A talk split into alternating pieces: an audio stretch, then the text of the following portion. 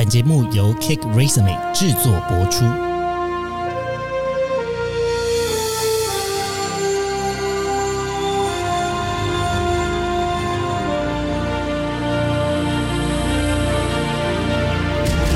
欢迎来到职涯探险，我们将固定在每周分享职场与人生的真实现场，图鉴各种职场生活丛林中的经验故事。欢迎来到今天的 Cake Race 没抱抱。那今天的时间呢是八月十一礼拜五的下午时间录音。那我们一样也邀请了 Joe 来加入 Cake Race 没抱抱的单元。Hello，大家好。嗨，那我们在礼拜五的下午要带大家看什么样子的新闻呢？请 Joe 先跟我们的听众说明一下。台积电赴美设厂欲缺工，当地大学合作推十日速成培训计划。好，这个十日速成计划呢，其实我觉得还是要再跟大家前情提要一下。就前一阵子呢，其实在，呃这个美国的半导体协会有预估、哦，就讲说，二零三零年美国呢即将会有这个缺工的危机，会高达五十八 percent 的职缺会面临征不到人的问题。那呃，台积电赴美设厂呢，其实在二零二一年的时候，这样子的计划就已经开始。呃，就执行中了。那只是说现阶段遇到一个蛮大的状况，就是说人力缺口补不上，那所以才在这个当地大学呢有开始在推广这个十日速成培训计划。哎，就你有想过，就是十天培训之后就可以去台积电上班，你会去吗？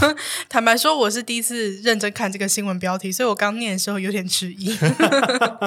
好，那它里面有大概有提到，就是说，呃，在这个半导体的加工技术人员的平均薪资，在那边的薪资是每个小时三十美元，约新台币九百五十一元，或者每年六万两千三百七十美元，约新台币一百九十八万。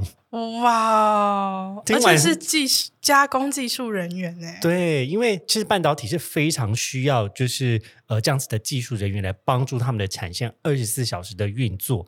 那当然也是工时堆积出来的薪水，那只是在美国那边的物价比较高的关系。嗯，其实，在台湾就是这类的呃人的薪水是蛮高的。对，其实台湾其实也缺这样子的技术人才。那回到刚刚我一开始跟大家提的这个呃。嗯，美国半导体协会分析说，二零三零年美国呢即将会有更严峻的缺工。那其中它是透过两个数据来分享。首先，第一个数据呢是讲说，在科学技术、工程以及数学这样子四个领域，简称 STEM STEM 的领域呢，是只有台湾的一半之多。嗯，那简单来说呢，就是念念这样子的专长领域的学生的总人数是不够的。嗯，财新呢就曾经指出呢，相较于台湾有高达三十一 percent 的学生选择上述这个科学技术、工程、数学的领域，这个比例在美国那边呢，其实只有十七点五 percent。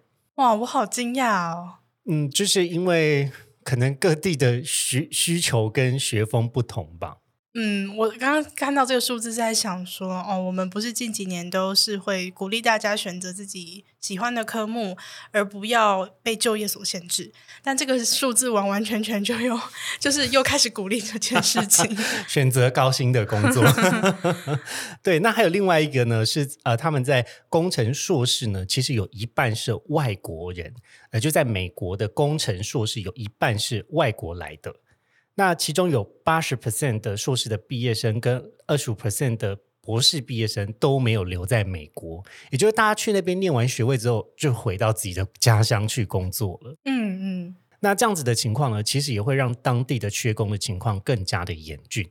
这边先跟我们的听众大概说明一下，因为或许不是所有的听众都这么了解，呃，台积电是什么。那呃，顺便跟大家介绍一下。首先呢，这个是根据台积电的官网上面写的数据哦，在民国一百零九年，就是去年的时候，台积电的这个子公司的产能呢，每一年是一千两百万片十二寸晶圆的当量。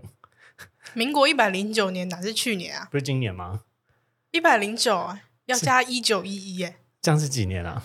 应该是二零二零年啊，真的假的？好，总之 Henry 现在念的是约莫三年前的资讯。对，官网上面的资讯是这么写的。那说在台湾呢，有四座十二寸超大的晶圆厂，以及四座八寸晶圆厂，还有一一座六寸的晶圆厂。呃，另外呢，它总共有拥有三家的海外的子公司，然后都是百分之百持有的。那呃，有这个台积电南京，然后它是做十二寸，然后还有台积电中国是做八寸，以及 Wafer Tech 的美国子公司也是做八寸的晶圆厂。那这一次在美国的设厂的规模呢，其实是呃这个史上最大的呃国外的投资案哦。美国这么关注这件事情呢，其实是因为它总共呃这个厂房的占地是在亚利桑那州，那是四百四十五公顷。第一期的工程预计会是在二零二四年正式量产四纳米的制程，然后二期的工程预计是二零二六年二零不对，二零二六年开始产生三纳米制程。那两期的工程总共投资的金额是四百亿的美元。啊，那它是从二零二一的时候开始动工，一直到呃这个十八个月后呢，我就是会把首批的机台到那边开始做设厂。嗯嗯。那现阶段呢，其实台积电在美国设厂，他们会遇到什么样子的问题呢？呃，在华尔街日报呢，曾经就整理了五个痛点。首先，第一个呢，就是建厂的成本过高，因为毕竟它还是到海外设厂嘛。那美国的。到美国这边设厂的成本，比起在我们本土这边设厂的成本，有可能就会因此被提高。那呃，这个设厂成本预估是比台湾高四倍。那第二个就是我们今天这个新闻切入的主题，主要讨论到就是缺乏人力，那那边也缺乏这样子的人才。第三个呢是联邦法规会要求增加成本。因为美国的法制呢，其实是跟它当地的这个州还会有额外的限制，那这个联邦法规呢，也会增加额外的成本。第四个呢是人力的成本会大幅的增加，因为假设人力缺缺口是没有办法从当地去弥补，又或者是有一些台湾的工程师需要外派到美国的话，会有一些外派的额外的支出。那呃，在考量到可能会又会有轮班的情况啊，那这样子的人力的成本其实都是额外的增加。那第五个的呢，就是它的营运的成本会增加。现阶段台积电在美国的设厂的成本呢，是产生在折旧跟仪器，属于这个资本支出的资金的压力，也就是他已经先购买了这些机器，他先花了这些钱，都还没有回本。嗯，听起来在美国设厂超级贵，以及有超多的缺点，那他为什么还是要去美国呢？嗯，这个呢，其实是我觉得也是要衡量一下，呃，这个美中关系啊，然后还有甚至有一些呃，像这个台湾民进党前立委郭正亮曾经就有提出说，哦，这个可能是有政治因素的考量，嗯，因为。为什么要花这么多的成本要到美国去，他帮助他们产出这个晶片呢？然后以及台湾可能会有一些民众会担心说：“哦，那我们的护国神山去那边产生晶片之后，我们技术会不会被偷学走啊？嗯，到底在那边产生的这个晶片跟呃这样子的产能会不会冲击到台湾自己本身的优势呢？那这个是呃有一些这样子的担心。那甚至更进一步呢，还有一些呃比较像是推测。也就是说，呃，这个细盾论啊，所谓的细盾论呢，就是既然台湾是一个产出晶片、一个这么重要的呃产出地，那我们有没有办法借此去寻求某种程度上面的政治的庇护？那前一阵子，台积电的董事长刘德英在接受这个纽时的采访的时候呢，也有稍微对于这样子的细盾论有一些澄清啦。他意思就是说，呃，其实中国不会因为半导体而入侵台湾，但也不会因为半导体而不入侵台湾。这完全是取决于美中之间，他们双方想要维持什么样子的现状。嗯，那反驳细盾论的原因就是说，哦，因为台湾是产系产晶圆这么重要。产机体电路这么重要的一个产出地，那因此他们就不会想要侵犯我们。那因此美国可能会想要保护我们，有这样子政治上面的推论了。哦，那为什么呃台积电的员工好像普遍都对于去美国设厂，保持着比较负面或是比较反对的想法呢？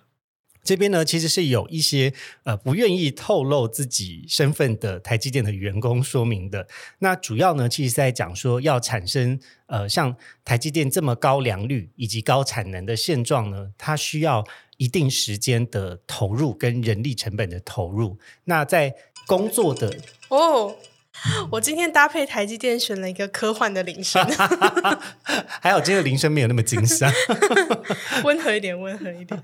好了，那呃，今天时间虽然超过，但是我还是呃。尽量快速的帮大家把这个新闻整理完。刚才提到呢，就是说员工呢为什么会有一些担心？那主要就是说，在美国相对对于工作权意识比较高的情况下，要达成跟台湾相同的产能这件事情上，执行面上可能会遭遇困难。好，那最后呢，我要再跟大家补充的一个新闻呢，就是台积电呢，除了在美国设厂之外，在近期它也宣布在德国建厂。确定取名叫欧基电，呃，这个是不是叫欧基电？我不知道啦。但他们合作的单位跟公司呢，是德国的 Bosch，还有这个德国的 Infineon 跟恩智浦的半导体 N 叉 P，N 叉 P 其实就是以前飞利浦卖出来他们这个半导体的单单位部门，成为一家公司。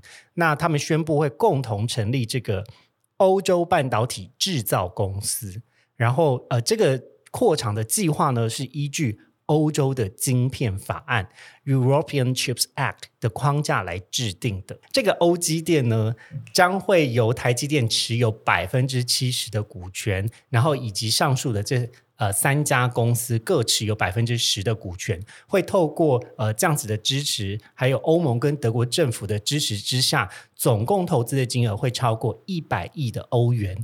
预计呢，这个投入呢，会对于台积电欧洲市场的布局，以及在汽车和工业领域相关的呃产出呢，会有相当大的注意。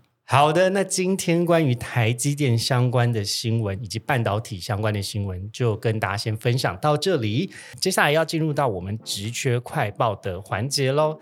今天要跟大家分享的呢，有软体相关的职缺，在 HTC、博克莱以及和雅数位都有相关的职缺。另外，在行销部分，瓦城。Inline 以及利泰有限公司都有开放行销相关的职缺。再看到的是产品经理，在完美行动、数字科技以及御动行销公司都有开放产品经理的职缺。接下来看的领域呢是营运。那在呃搜狗、还有车马记和孔孟文化都有开放营运相关的职缺。最后一个我们看到的是硬体的职缺，在 Gogoro、还有 W、还有新博电子，呃，都有开放硬体相关的职缺。如果对以上的职缺资讯有兴趣的话呢，可以点开单集栏位的连接，那直接到 Cake Resume 上面搜寻投递你的履历，就可以应征工作喽。那今天的 Cake Resume 报报就先跟大家到这里，要说拜拜啦，拜拜，拜拜。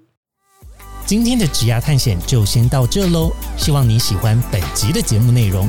别忘了，请记得在 Apple Podcast、Spotify 给予我们五星的好评，并追踪我们的 Instagram 小老鼠 at cake resume dot life，c a k e r e s u m e 点 l i f e，分享给你周遭的好朋友。我们下次见喽！